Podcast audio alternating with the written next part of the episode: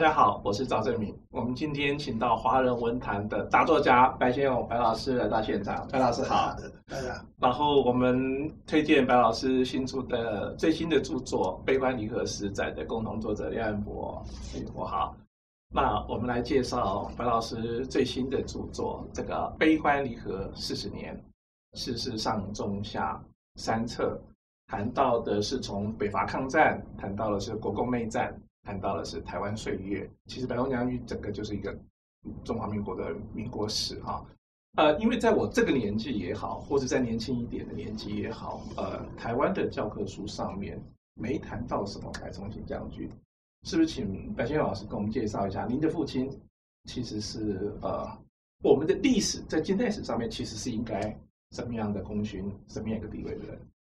是这样的，我想我父亲是比较特殊一点。我想我们中华民国的历史要从呃一九一一算起，一九一一算起，开国元年，开国元年，那就是那个辛亥革命。那我父亲呢很特殊，他十八岁就参加了这个辛亥革命武昌起义。哇，是武昌起义，武昌起义呢？他说他见证了民国的诞生。是。那么他后来就参加了北伐。是。啊，他最后统一中国，统那时候统北伐完成统一中国，是我父亲白崇禧，他那时候是这个第带了第四集团军打进北京，最重要的一场战役。对战战。那么。统一中国，最后完成北伐是他，在他手上，所以武昌起义也在他手上。啊最后统一中国也在他手上，统一中国在他手上。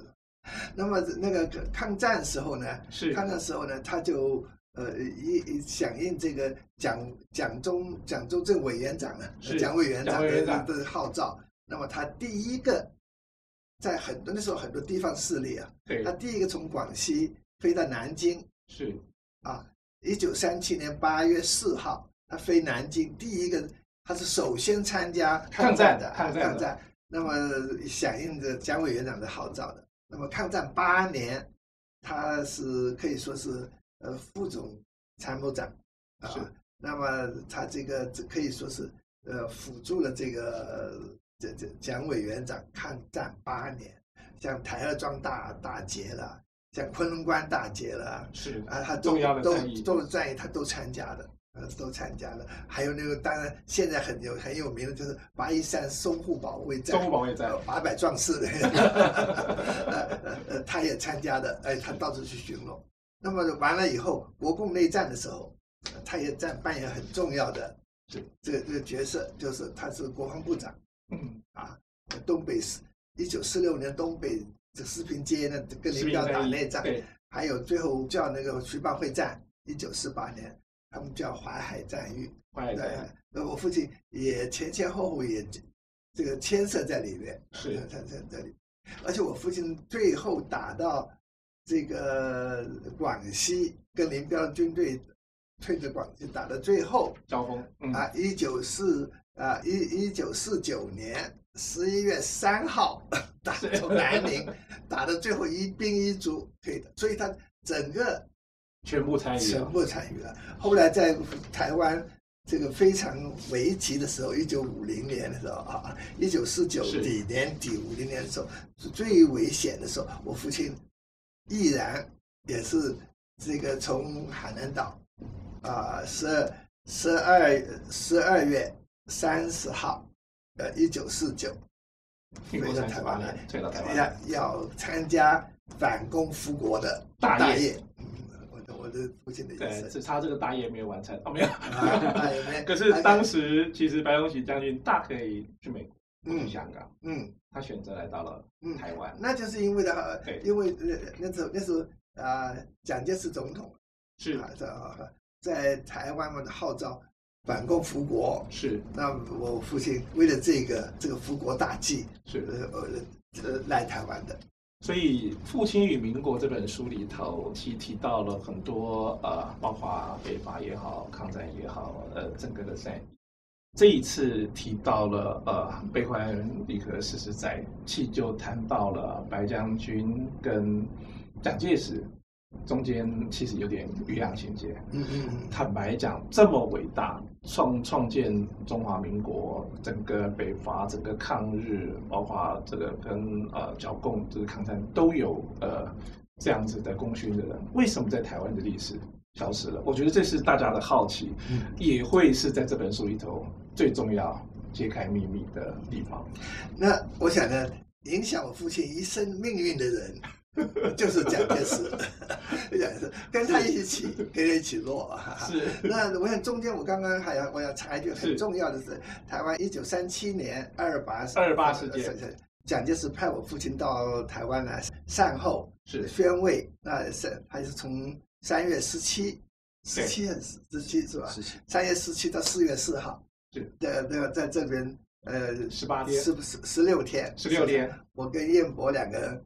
呃，合作了合作了一本书，《止痛疗伤》，止痛疗伤就是白崇禧将军于二二八，呃，所以二二八那个事件很重要，在台湾嘛，就是那时候的确，的以国防部长的命令宣布一个很重要的，这个就是公禁止滥杀，公开审判，那那个令下来，的确当时很多。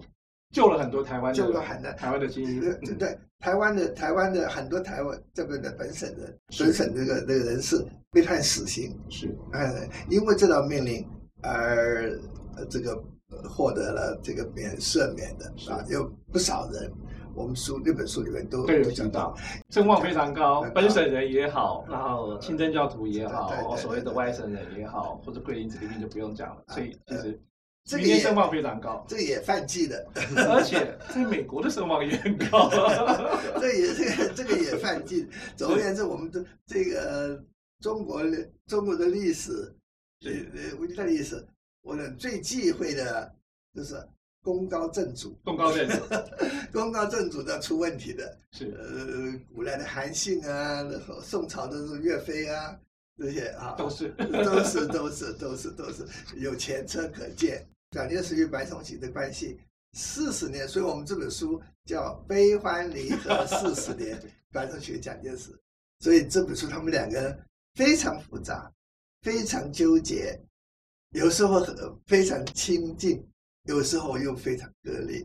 这个可以说是可以这么讲吧，一部史诗式的，史诗式的，像希腊悲剧那么大的 一打又打戏。我想燕燕伯他对我父亲的这个一生非常有研究，我们所以我我这三本书燕伯都有帮忙。然后呃，燕伯过去对白将军熟悉吗？还是从这个三本书的系列的合作里头，您自己作为一个我们在座你最年轻，作为一个年轻学者，你怎么看啊？白将军，然后在你这件事情。有什么样的心得？是我认识白将军，不是在我们的那个历史教科书上面，是，就是他其实在历史教科书上面不太出现，不太出现。那我我其实听到他的名字都是自己在课外读物里面看来，就是说 这个小诸葛他怎么样大败那个沈弘义，平定广西诸役啊，然后是，然后他怎么样做疑兵哈，然后怎么样在那个台儿庄的时候打。大败那个日本的那个皇军无敌师团啊，是，然后最后又在怎么样，在一切都不利的时候，怎么样在清肃平反击林彪的军队啊？那我就觉得哎，很崇拜啊。后来发现说，哎，他因为我是我住在那个松江路，台北市松江路，是就白老师年轻的时候住的地方。那我意外的发现，我我国中国中高中的时候常常流连的。地方叫做四平街，觉得很有缘分啊。其实从那个时候就知道有白将军这样子这样的一个人。那当然我我也是白老师的书迷，所以当白老师告诉我说，哎，我们我们有一部大书要写，时候其实内心是非常澎湃的，对，又又是喜悦又是惶恐这样子。对，因为那因为白将军跟那个讲的历史，其实。真的是像老师说的，是一个希腊史诗般，它动员的演员之多，然后那个情节之曲折离奇，其实真的是超过世间一切人写的戏剧。它就是一部很大很大的悲剧。我不晓得能不能这样子写好。这样，那老师跟我的分工是说，老师希望我来写一九二六年到一九四九年这一段，是就是说，呃，民国史在大陆上的这一，比较偏重军事政治。那老师自己执笔的是白将军在台湾的十七年的那个台湾岁月。那我我执笔的这一段，其实，呃，他怎么样讲？就是说，嗯，今天很多人也许会问说，哎，我们这个这一段跟我们现在在台湾到底有什么样的关系？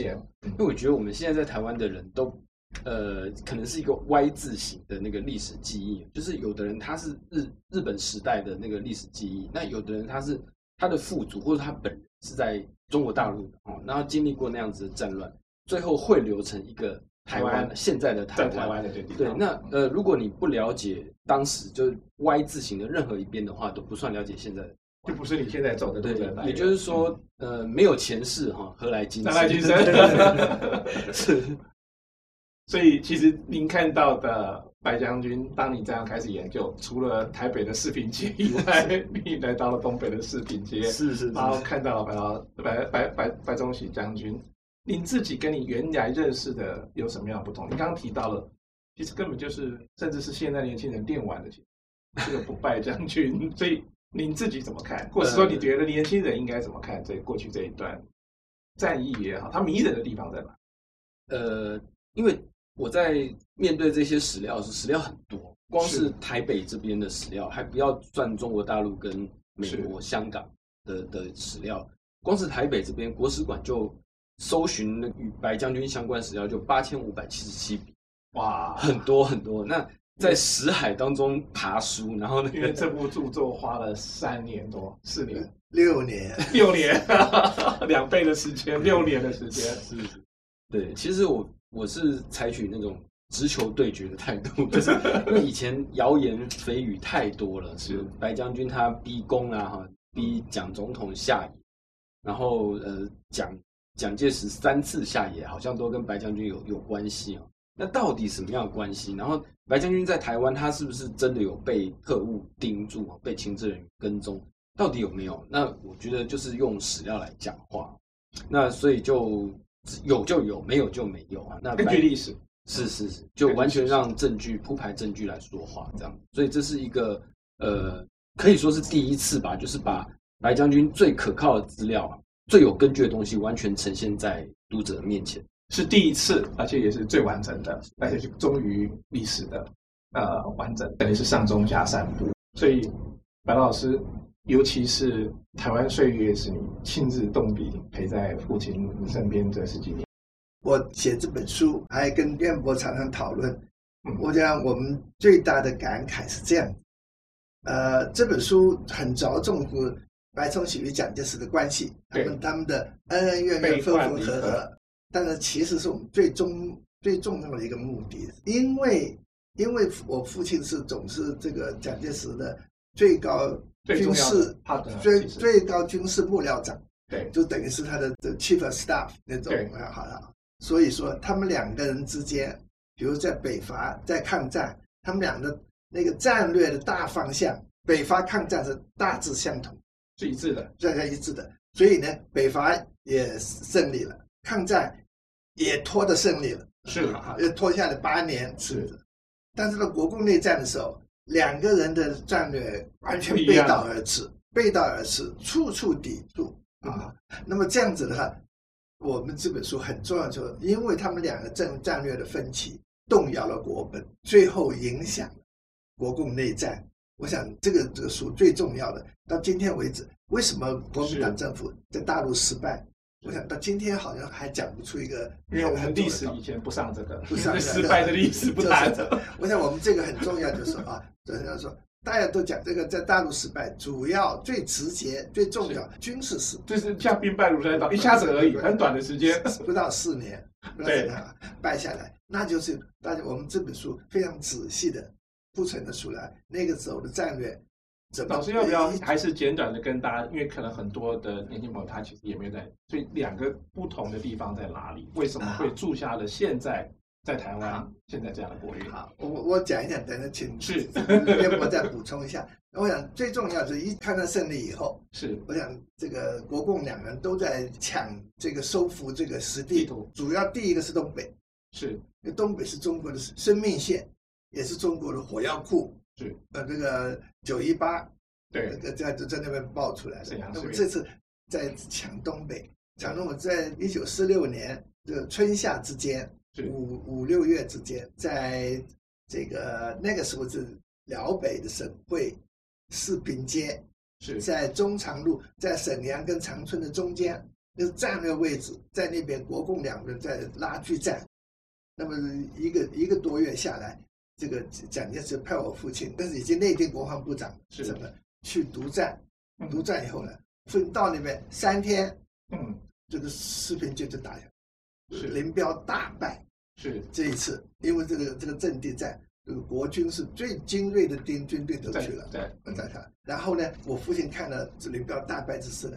就他极力主张他的战略，就乘胜追击，歼灭，呃，就是乘胜追击，拿了长春还不错，一定要直接打打的打的打的是哈尔滨，因为是胜利人已经到了那个过了松花江了，他他的哈尔滨遥遥在望，啊，这个时候这蒋介石跟白崇禧的战略，白崇禧是彻底肃清，是。要把林彪打垮啊，然后把北满的这哈尔滨。收复下来，哈尔滨、佳木斯、满洲里统统收复下来。嗯，好，那就把林彪赶出境的话，对。但是蒋介石那时候他的战略，那是马歇尔也在谈谈，在在中国压迫这个这个蒋介石谈和，呃，以战逼和，以战逼和，以以战逼和。我父亲说要触底撤军，这两个人后来。蒋介石没有听我父亲的这个提议啊！一九四六年六月六号，这个非常关键的一个停战，这样林彪做大，后来变成四野一百万军队从东北打到海南岛。我我这个是最重要最重要的这一一台湾的命运。那那那，我想我想这样子，后来他们两人都承认。所以这一战，两个人都承认，都承认这两人一战，这个关键时刻，这这关关键时刻动摇了整个内战。当然还有徐蚌会战，也是也是很关键的一个，也是两个人这个战略不对。我想请叶博，叶博你怎么看？两个将军其实是怎么的和，然后又怎么样的呃英雄情节嘛？是，或是其实又哪些和，哪些分，那些哪些是呃。也许是不同，不懂。刚刚白老师他说的已经很很就是很深入很透彻，就是蒋跟白他们之间有个性上的不一样，他们不合。然后蒋曾经说过，他说。讲讲过一句话说，我不知道为什么，我就是不喜欢他。他是行啊，但是我不知道为什么，我就是不喜欢他。他佩他佩服他，他承认他，他承认他，可他就是不喜欢他。对，他就是不喜欢他。是这样，这是酸葡萄吗？个性上就是不晓得为什么觉得他很他很讨厌。是。那白将军个性比较直，而且快人快语，就是他他看到不对，他马上就讲。因为他也他有时候不太给讲留情面，可是讲是那种很有。摆出一个长官架子，要当官的样子，是是是是。但 有时候他不能承认自己做错了，这样。那这个东西在战略上就演变成，就是深一层来看，是他们严重的战略的不合。在内战的时候，就国共内战的时候，那刚刚白老师也说，就是白将军主张是往北追哈，打过松花江。可是蒋是他觉得要以战比，那他其实是要谈判，谈给美国人看。那这个时候已经等于说蒋没有。渡过松花江，已经错失了那个在东北战争中全胜的机会。那从此以后再也没有这样子机会，就没有了。后面就呃到了那个徐蚌会战，就是中原战云密布的时候，那等于是国军或者说整个中华民国最后一次打成平手的机会。那那个时候蒋终于等于是有点醒悟，他要白将军来指挥中原跟那个华中两大战场合合起来一起对抗那个那个。刘伯承、陈毅的百万大军，他们中共那那个华野跟中野两个两大野战军，可是白将军经过几番的考虑之后，他最后放弃之后，那就很多人后来就说你是按兵不动啊，你是什么见死不救啊，哈很多谣言就加在白将军的身上。那我们经过很多很多的研究，也跟就是我也请教过白老师和白老师的一些身边的一些就是广西的友人。还有很多的师长，后来我们得出一个全新的见解，就是这还是战略不合，因为蒋的战略其实是继续进攻，你当你在打输的时候，他好像有点像赌徒这样梭，最后一把。一次要梭出去。那白将军的意思是我们要收缩哈，就是我、嗯、我剩下多少本，我就要尽量保住，对，我至少要保住建设江南的机会。是，那可是蒋不能采用，最后白就说，那你不用我的战略，我不能来指挥这个跟我战略意图完全相反的战役。最后讲还是去自己指挥，他还是说了，所以最后就是输了。对对对。呃，我我补充一句，就是他们两个大战略在这个这个徐蚌会战这的啊，我我我父亲，那他是他的战略是守江必守淮，不叫叫淮河，所以应该把那个指挥部设在蚌埠，蚌埠，安徽蚌埠，对，有据险而生。那个蒋介石呢？那个时候他们的关系已经不好了，不信不过他。他在徐州又设立一个剿匪总司令，不是司令部啊，又设立一个指令。那个徐州是平原，无法守的，无法守的，等于这个华中白崇禧华中的指挥权一分为二，嗯，没分啊。我父亲讲，你分开指挥一定会就没办法，嗯。所以后来还有刚刚彦博讲的，就是呃蒋介石的时候他。这一战是他最后一战，他一定要自己去指挥。最后一把自己赌，赢了赌死，输了都自己赌。对的，那我父亲就说：“这这这个这个越级指挥是军兵家大忌，不可能。”跟他直接讲的，后来不不肯把全权交给他，是，所以我父亲就没有就退出来。讲那个按兵不动是最那个一直是谣言，是我们两个最重要的这个。就打破了这个谣言，大家都谣言，因为他第一时间。是十一月六号，呃，徐蚌会战开战。十三号，我父亲就派十二万人，嗯，往徐州走，走了安徽一半被俘虏了，啊，被共产党包围。我很好奇啊、哦，老师是个文学大家，后来父亲在台湾，就是您跟在身边，嗯，您过去这些这些战役熟悉吗？你连你什么时候才开始研究父亲的这些？过去呢，我我父亲跟我讲过啊，这听我们讲过，听他亲身讲过，为什么他不指挥这个这个徐蚌会战？是为什么他们讲他怎么办安兵不动啊？还都是尤其东北，是讲了我这个五六次。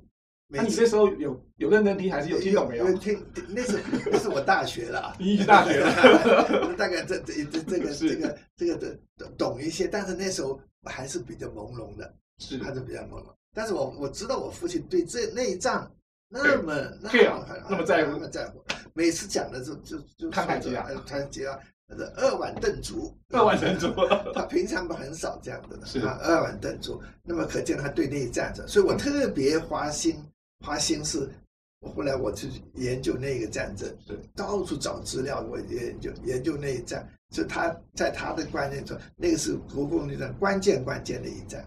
现在年轻人说斜杠斜杠，所以白老师除了文学，另外一个斜杠就是民国史，也是民国史的大家。其 这我历史，呃，因为我不是学历史的，这一次我就非常非常非常幸运，我想有像像燕博这样这么这么热心，而且他对那民国史很有研究的这么一个，他是他他的本行的历史来我来来辅助我的不足。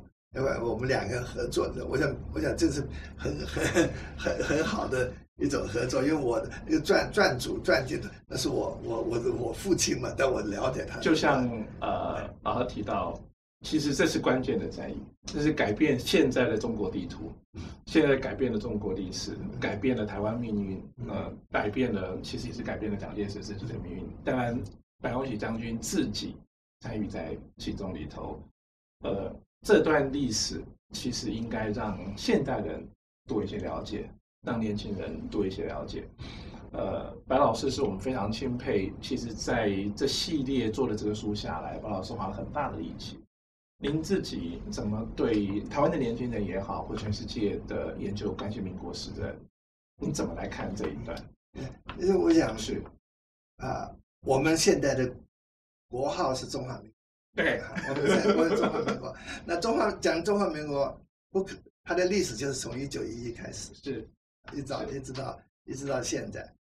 那一个国家没有历史，一个一个民族一个国家没有没有日这个历史不见了的话，就整个整个民族是就患了失忆症。是失忆症。如果如果台湾的年轻人如果对这历史完全不关心，完全不了解，那就我想你们的记忆里就会缺了一大块。如果不了解过去，怎么会对未来会清楚？对啊，所以我想这没有办法开未来。我们这个国家其实是以史立国的，最注重历史。是远古的时候，我们都一直下来，对，都有 都有都有都有都有历史的。是是。所以我想我们这个中华的文明，而且我们那是文史不分的，文史不分的，是吧？那个《史记》是一本了不得的历历史，是也是一本了不得的文学对著作。所以其实我自己写文学的时候，嗯，其实那个历史的框架，对，其实也在后面，在后面在框架。但那个白崇禧将军在台湾这十三年的时间，呃，白老师跟在旁边，这一段其实又是另外一个大家很好奇的地方。嗯嗯、一个过去这么丰功伟业的，那因为蒋介石的呃战略的错误，那他怎么来对待白崇禧将军？您跟在呃父亲的身边，您看到的是什么？这一个时代，或是这一个是看到蒋介石怎么样，或是看到您父亲怎么样？你作为一个儿子，你又怎么看？我想，哦，我父亲，我父亲讲过一句话，是跟他的一个朋友说的。呃，他说，如果现在不是在台湾呢，很可能不会受这种待遇的。那到了台湾来，我想，呃，蒋介石这么大的失败啊，对，这我想重大的挫折，天崩地裂的这个，我想这个心理上的刺激大，一定一定太大，嗯，很难接受。那么我父亲就讲了，他在大变之中，他说一定要找一个。戴罪的，以前皇帝拜了叫三做错事都是臣子，杀大臣，杀大臣。那个崇祯皇帝最后说：“呃，君非亡国之君，臣皆亡国之臣。”对，就 是说，我想，我想这个也是很自然的。就我父亲后来十七年，看到他的十七年的逆境，一个人度逆境的时候，我很佩服，尤其写这本书的时候，很佩服我父亲。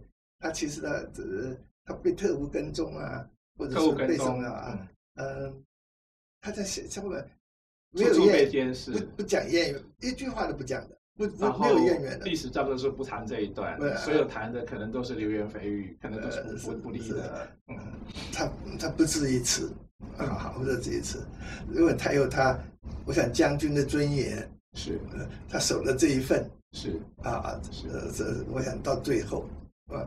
我想我后来书我说，他也许他保卫他一生的使命都是保卫民国，对，打了一辈子仗，打了一辈子仗，百战将军了，为民国，对，也许他这个保卫民国的这个最后的这个这个大业没有没有完成，可是我想他他的名节是，他一生为党为国的名节，我想他保住了。是，作为将军之子，那个白老师，你要不要跟我们提一两段小故事？嗯，你看到您的父亲，或是您听到，也许你在身边，嗯嗯嗯，过去的一些小故事，嗯嗯嗯，啊，我父亲的他对我们这个又是严父又是慈父，将军通常都很凶的，很凶，管我们像管管军队一样。的哈，呃，因为他的他自己要求自我要求很严格，哎呀，他他是绝顶聪明的一个人。你想来，我们我们呃，都搞不过他的，他都知道的，那个那个，所以所以呢，这这这个，因为这我我我我还好，我就你比较乖吗？我父亲，我说我们家的那个是。家庭地位是以拿成绩单来排的，所以我就我就拼命考试，考得很好啊。我两个弟弟惨了。两个弟弟，有时候他们有红字的成绩单。我父亲，我连我们的月考的成绩单都要查的。是哦，都要都要查的。所以他对功课，不过我们的功课呢，那逼得紧紧，逼得紧紧的。所以我们的时候，对对，真的的这方面啊，不过他他他的他，我觉得他他这个对我对呃我比较比较宽容一点。我想我从小。生生肺病，差不多死去，哦，说很重，这四年多五年的肺病，这孩子捡回来了啊，捡回来了，捡回来了，所以对我比较宽容，我比较幸运。作为一个将军，写下这么多民国史的呃角色，然后最后这十几年，就在台湾，形同被忽略，不在，然后呃，其实是被所有的东西被监视，其实根本就是一部电影，然后这是三部电影 拍出来的那个那。我想叶伯不晓得有没有补充，就是你在做最后这一段，呃，这三册的书里头，呃，有没有什么小故事，或者是跟白老师的互动里头，有没有什么特别的地方？是因为呃，我我生也晚了，就我我出生的时候，白将军已经过世了。那我我等于是从白老师去想象白将军，或者说从白老师他讲父亲有一些的一些小故事里面去揣想白将军是怎么样的。那我其实觉得。在整个过程里面，对白将军是越越写越佩服，越写越佩服。对对对，那呃，因为这个白将军真的是很，大概是天资很很高哈，很聪明，真的很聪明。他对人事还有这个战场形势和战略的判断，几乎是那种，我觉得有点天分。嗯，是那 他跟讲，他跟讲的那种。讲是那种曾国藩式的那种扎硬寨打死仗那种笨方法，要做到底那种。他有一种悲剧式的那个，对对对，在一起的天生好像余亮是有一种悲剧式的存在。那呃，当然我我也觉得非常感谢白老师有给我这样一个机会，等于是一个小小的书迷或者小小的学生可以。跳上白老师这样一个 巨人的肩膀，才能看到哇，这个民国兴亡哈，然后这个这个百年兴亡，世事沧桑的一个一个整个风光。那就我我觉得这是我心里面非常感谢。最后，白老师要不要被读者推荐一下这一套书？燕博跟我花了六年的时间，燕博在到处找两岸啊，还有美国。到处找资料，我想我们我们我们俩觉得最高的原则是信史，信史啊。也许我们这是有我们自己的观点看的，历史，可是史料都是这个有根据的，相信历史啊，相信历史。我这个是是历史最高原则嘛，信史是很要紧的啊。燕博真的花了好大功夫去把那些日本的啊，所以很重要。最近这些年来。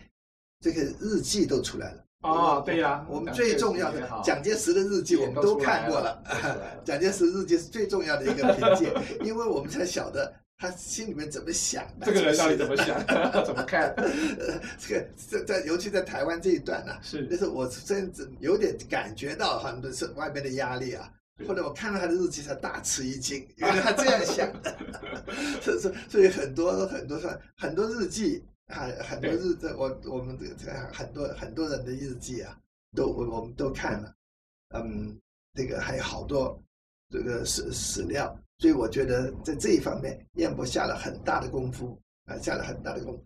我我觉得呃，合作这个完了，都感到想真的，我我这二十多年一将心事了了。是这个巴老师很钦佩这二十多年来做这件事。